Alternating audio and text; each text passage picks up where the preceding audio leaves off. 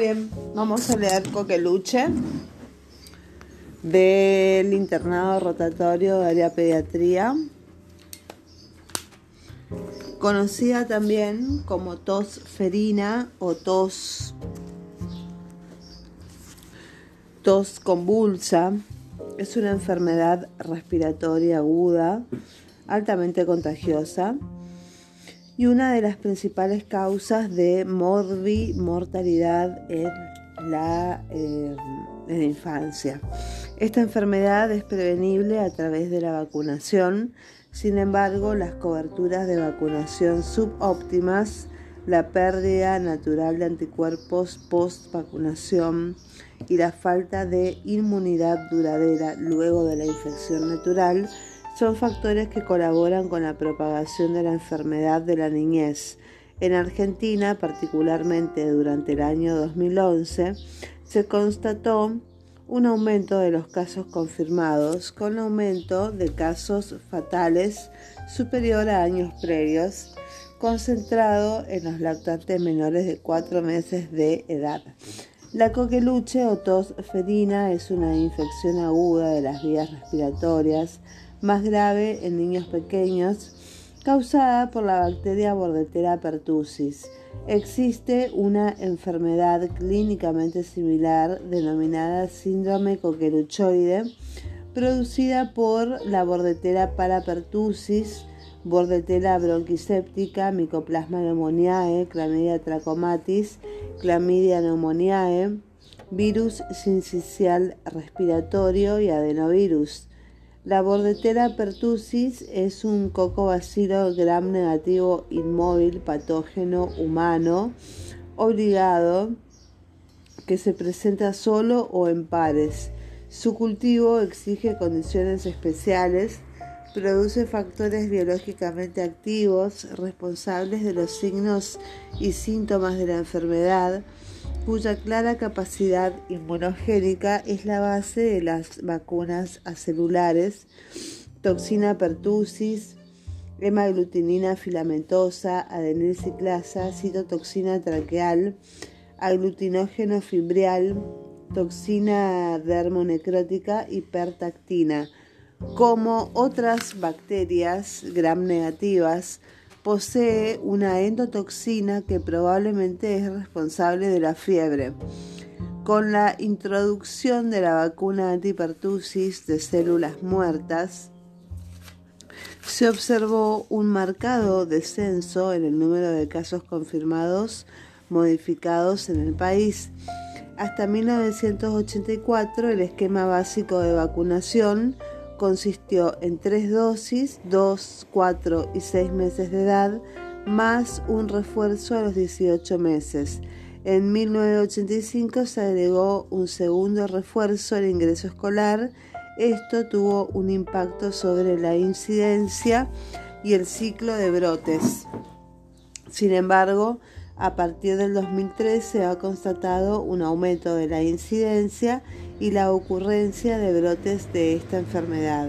Adultos y adolescentes se comportan como susceptibles y probables transmisores debido a múltiples causas, entre ellas la pérdida natural de anticuerpos post vacunación o por la falta de inmunización adecuada.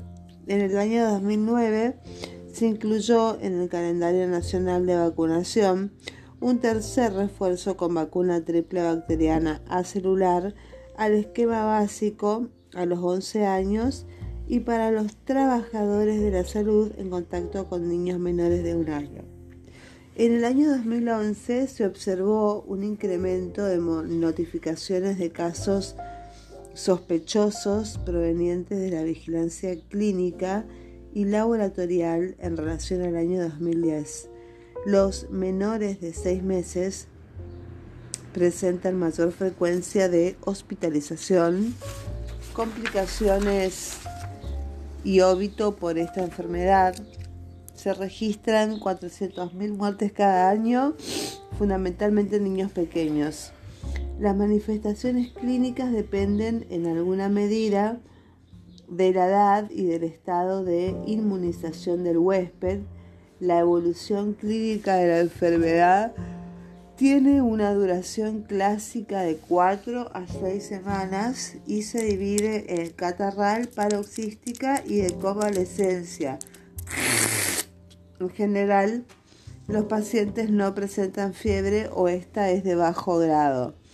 La fase catarral, que va del día 7 al 14, comienzo insidioso, transcurre como una infección moderada de vías vías respiratorias altas, con fiebre escasa o ausente, rinitis, estornudos y tos de tendencia paroxística. En lactantes los síntomas incluyen dificultad para la alimentación, taquipnea y tos. El estadio catarral Puede ser corto o ausente con predominio de apnea, cianosis y bradicardia. La fase paroxística se caracteriza por accesos repetidos y violentos de tos que duran entre 1 a 6 semanas, estridor o gallo inspiratorio con la expulsión de mucosidades claras y adherentes de vómito. En adolescentes y adultos, la tos seca intratable y la larga duración es el síntoma principal. El periodo de convalescencia se caracteriza por la disminución gradual y progresiva de los accesos de tos que dura entre dos a tres semanas. La neumonía es la causa de la mayoría de las muertes por coqueluche. Otras complicaciones menos frecuentes son las neurológicas, como las convulsiones, la encefalopatía, las sobreinfecciones bacterianas, eh, otitis media, neumonía y sepsis, y condiciones asociadas a los efectos de presión por la tos paroxística severa como neumotoras, epistaxis, hematoma subdural, hernia, prolapso rectal. El agente es el Bordetella pertussis, bacteria aerobia gram negativa, es el agente etiológico. Hay otras especies de bordetelas que producen un síndrome similar como el coqueluchoide, pero en mucha menor proporción no son prevenidas por la vacunación. El reservorio es el ser humano la transmisión es por contacto directo con las secreciones de las mucosas de las vías respiratorias de las personas infectadas. Las respiratorias, eh, la infección suele ser introducida en el mm, núcleo familiar por alguno de los hijos mayores y a veces por alguno de los padres. El periodo de incubación por lo común es de 1 a 3 semanas, más frecuentemente de 7 a 10 días. El periodo de transmisibilidad se produce durante el periodo catarral, antes del inicio de los paroxismos, sin tratamiento específico. Eh, el periodo de transmisibilidad puede extenderse hasta tres semanas después de comenzar los paroxismos típicos de la enfermedad y en pacientes con tratamiento antibiótico adecuado puede durar hasta 5 días después de comenzado el tratamiento. Las complicaciones, la más frecuente es la neumonía, responsable de más del 90% de los óbitos en niños menores de 3 años, que puede ser causada por bordetela o por sobreinfección con otras bacterias, lo más frecuente. También puede producirse otitis media, atelectasias, rotura alveolar con efisema o neumotórax, alteraciones del sueño y de la nutrición, deshidratación, alcalosis metabólica, hemorragias con epistaxis, melena, hematoma subdural, convulsiones y encefalopatía, coma y muerte. Pronóstico guarda relación directa con la edad del paciente. En niños mayores el pronóstico es bueno. En lactantes existe un riesgo significativo de muerte, 6 a 9% o de daño cerebral por encefalopatía, una enfermedad es más grave en los menores de 6 meses, particularmente en niños prematuros no inmunizados o con inmunización completa. En relación al diagnóstico etiológico, el cultivo se considera aún el método de referencia gold estándar en el, en el diagnóstico de laboratorio de Borretera pertussis. Requiere una técnica adecuada con obtención de la muestra de nasofaringe por aspiración o con hisopo y medio de cultivo especial, Bordet Gengo o Agar Regan Low modificado. La especificidad del 100% puede ser negativa en pacientes inmunizados, en los que han comenzado tratamiento antibiótico en los que llevan más de tres semanas de evolución de la tos. La negatividad del cultivo no excluye el diagnóstico. La reacción en cadena de la polimerasa, que es la PCR por su sigla en inglés, para diagnóstico de Bordetella pertussis, utiliza cada vez más como método de diagnóstico debido a su rapidez y mayor sensibilidad, requiere que se tome la muestra por de nasofaringe por lavado nasal o con hisopo de dacrom. Deben evitarse los hisopos de alginato de calcio ya que inhiben la PCR. La desventaja es que algunos laboratorios tienen altas tasas de resultados falsos positivos. La serología es posible establecer un diagnóstico serológico de tosferina si se demuestra un aumento del título de anticuerpos específicos entre el suelo de la fase aguda y el de la fase de convalescencia, que es el par serológico. Tiene la desventaja de que el diagnóstico no es temprano y en cuanto al tratamiento, los agentes antimicrobianos administrados en la etapa catarral pueden mejorar la enfermedad. En la fase paroxística no tendrían efecto discernible sobre la evolución de la enfermedad, sin embargo están indicados para limitar la diseminación del agente. El tratamiento antibiótico como la profilaxis post-exposición erradican a, em, de la nasofaringe de personas infectadas, ya sean sintomáticas o asintomáticas.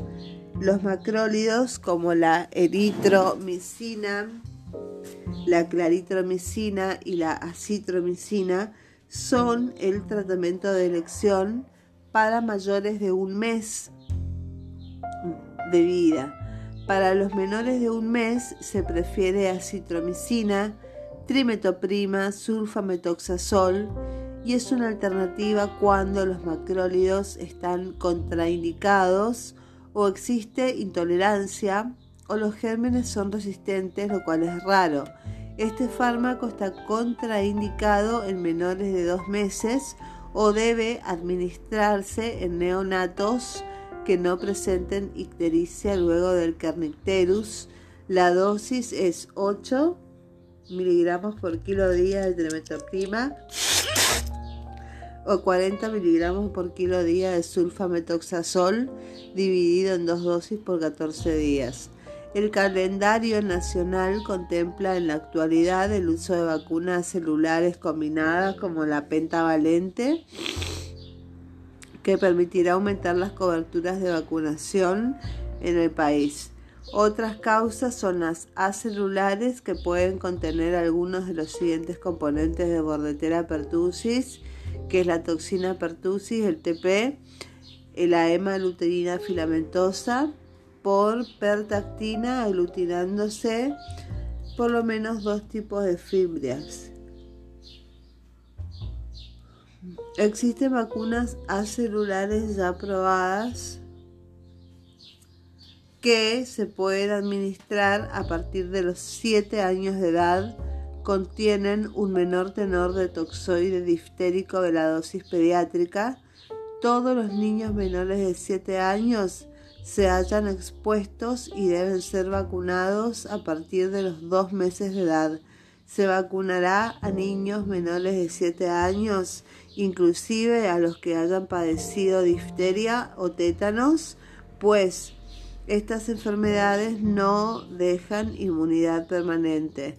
En quienes presentaron síndrome coqueluchoso, aún con pruebas de laboratorio que demostraron la presencia de Bordetella pertussis o nexo epidemiológico con un caso de identificación etiológica, si bien presentan inmunidad para la enfermedad, su duración se desconoce y por ende se recomienda continuar con la vacuna anticoqueluchosa según la edad. Las vacunas triples acelulares se indican a los 11 años de edad en todos aquellos que han recibido un esquema básico con DPT y se administran solo como dosis de refuerzo. Las nuevas estrategias en el uso de vacunas acelulares. Vacunación de las madres en el posparto inmediato de ambos padres, llamada también la estrategia capullo, dado que en muchos países la madre, eh, padres o incluso abuelos pueden ser fuente de transmisión para el neonato. Algunos países como Costa Rica han comenzado a vacunar con vacuna triple celular a las mujeres en el posparto inmediato.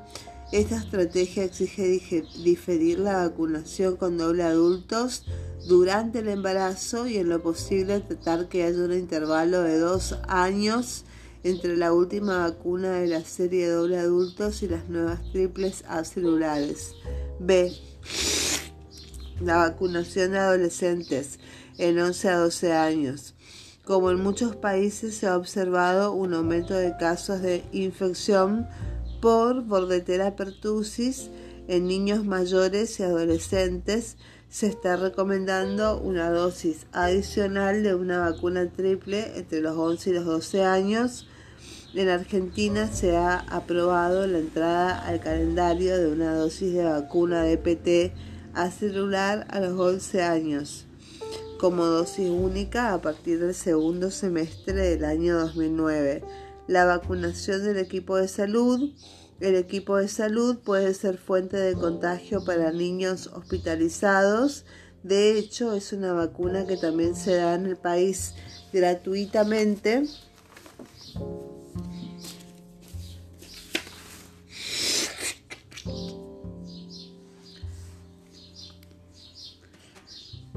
a partir de julio del 2009. La vacuna pertussis. La vacuna pertussis, tanto celular como acelular,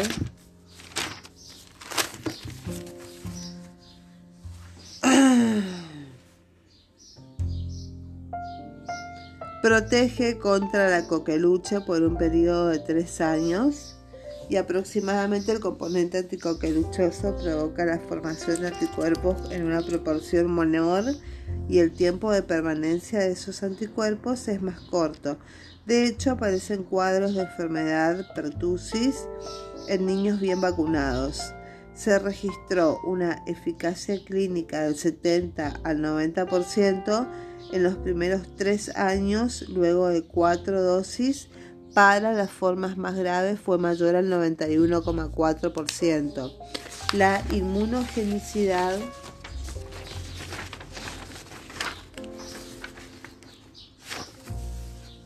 la inmunogenicidad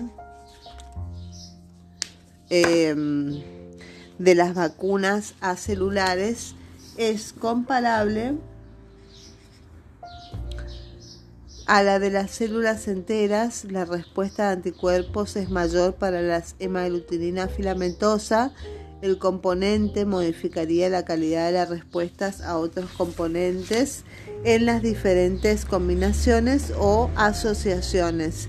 En las vacunas combinadas con Haemophilus influenza de tipo B, se ha observado que disminuye el tenor de anticuerpos PRP pero esta situación no se traduce en una disminución de la eficacia clínica.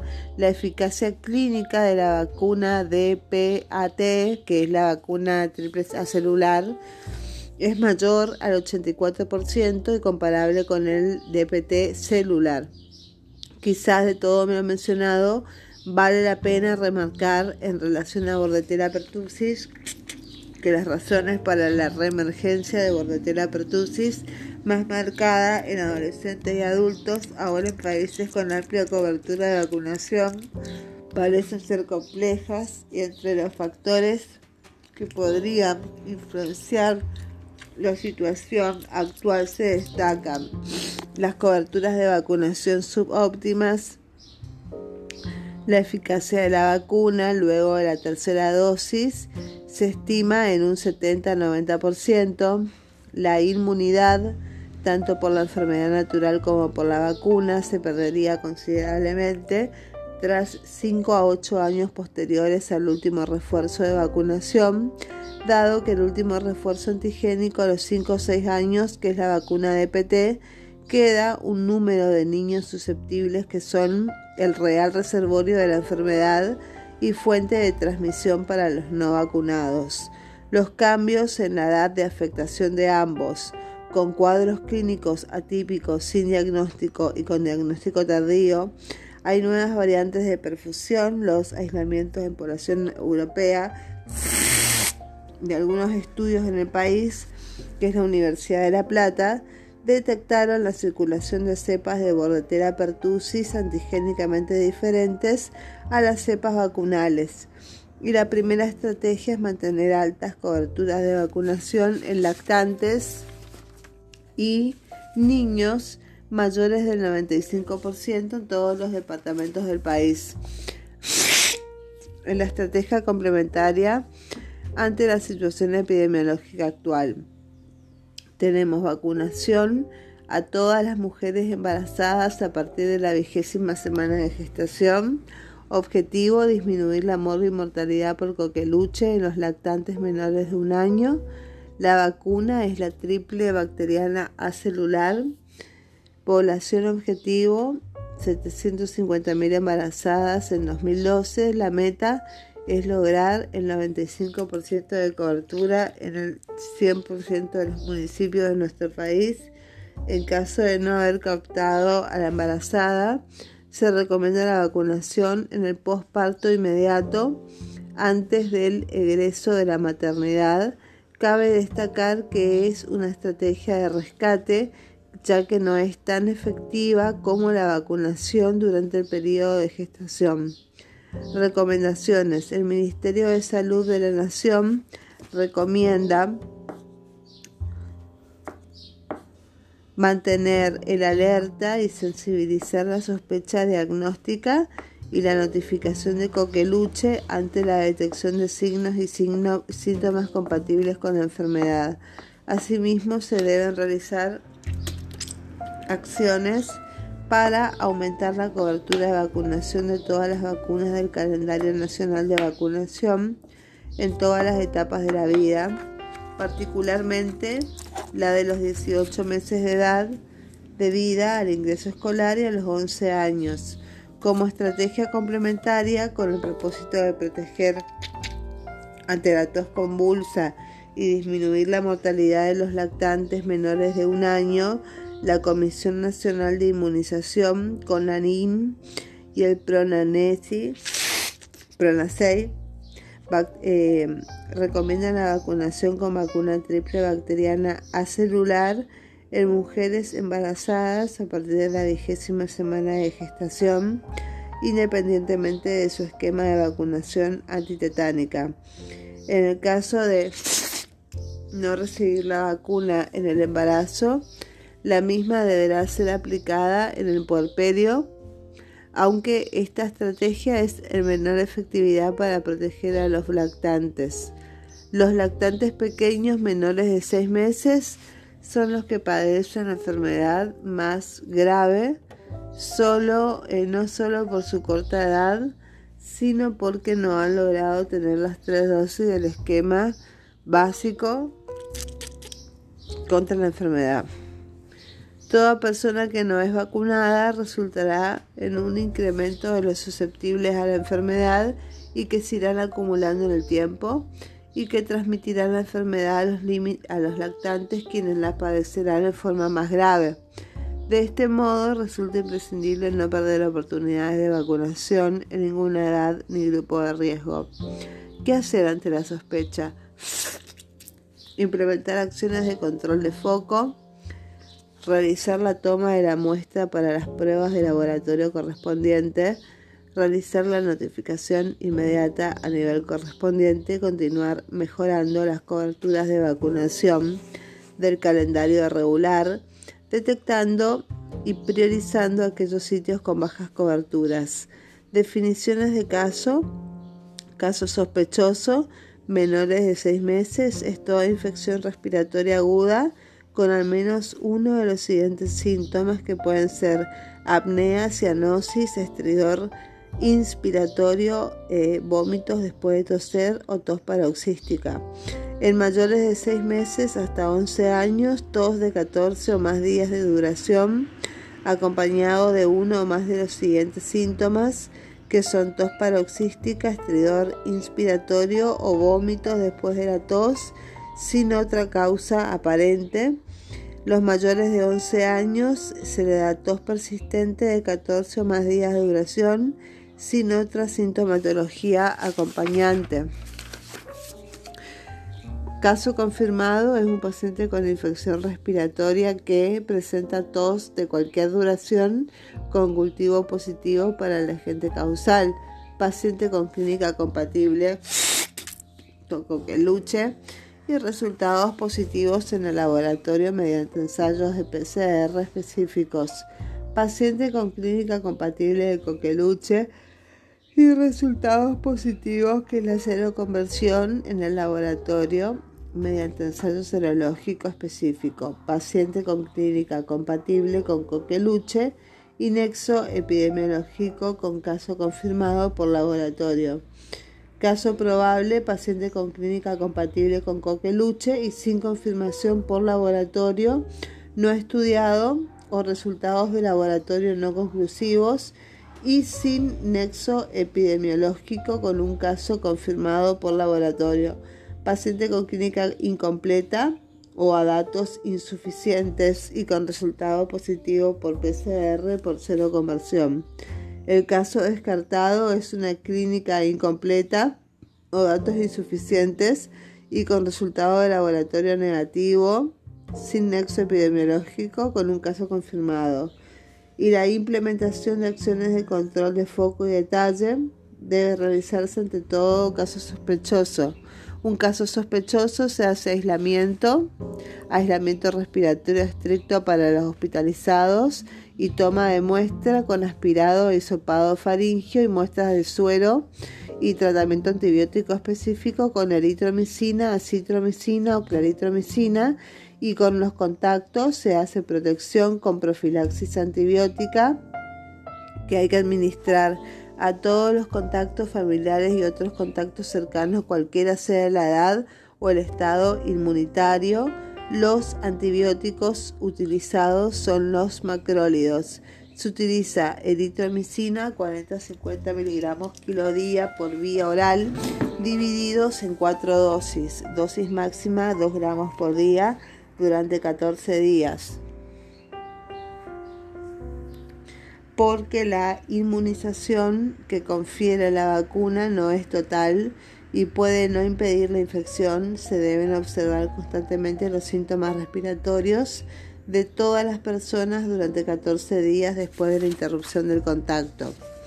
Se ha comparado que la eritromicina elimina el estado del portador y es efectiva para limitar la transmisión secundaria. En lactantes y niños tenemos eritromicina, dosis de lactante y mes y niños 40-50 miligramos por kilo por día, divididos en cuatro tomas por vía oral 14 días, dosis máxima 2 gramos por día. Acitromicina, lactantes menores de un mes y a 1 o 6 meses de edad, 10 miligramos por kilo por día, dosis única diaria vía oral por 5 días, lactantes y niños mayores de 6 meses de edad, 10 miligramos por kilo, con un máximo de 500 miligramos. El primer día es un brote de dengue en Paraguay. Riesgo en localidades fronterizas seguido de 5 miligramos por día, miligramos por kilo por día. máximo 250 miligramos de acitromicina los días 2 y 5. La claritromicina no está recomendada en menores de un mes de edad, los lactantes mayores a un mes y niños mayores a 15 miligramos por kilo por día en dos tomas, dosis máxima un gramo por día, vía oral 7 días. La acitromicina es el macrólido de elección a esta edad por el riesgo de hipertrofia pilórica asociada a eritromicina. en adolescentes y adultos tenemos eritromicina 2 gramos por día dividido en 4 tomas vía oral 14 días, acitromicina 500 miligramos, una toma primer día, luego 250 miligramos miligramos eh, por día, el día 2 al 5 por vía oral 5 días, la claritromicina 1 gramo por día dividido en dos tomas vía oral 7 días y la vacunación de una dosis de, triple bacteriana acelular. Eh, los contactos de los casos sospechosos cercanos menores de 7 años de edad que no hayan recibido cuatro dosis de vacuna por DPT ni una dosis de ella en los últimos tres años, aplicar una dosis de triple bacteriana celular para completar esquemas en mayores de 7 años hasta los 11 años. Y se hace investigación de los contactos y de la fuente de infección se hace una desinfección concurrente de las secreciones nasofaringias y de los objetos contaminados con las mismas, limpieza terminal, aislamiento, aislar las escuelas, centros o jardines infantiles o los contactos del núcleo familiar menores de 7 años de edad cuya inmunización sea inadecuada durante un periodo de 14 días después de la última exposición o hasta que los casos y los contactos hayan recibido antibióticos apropiados durante cinco días.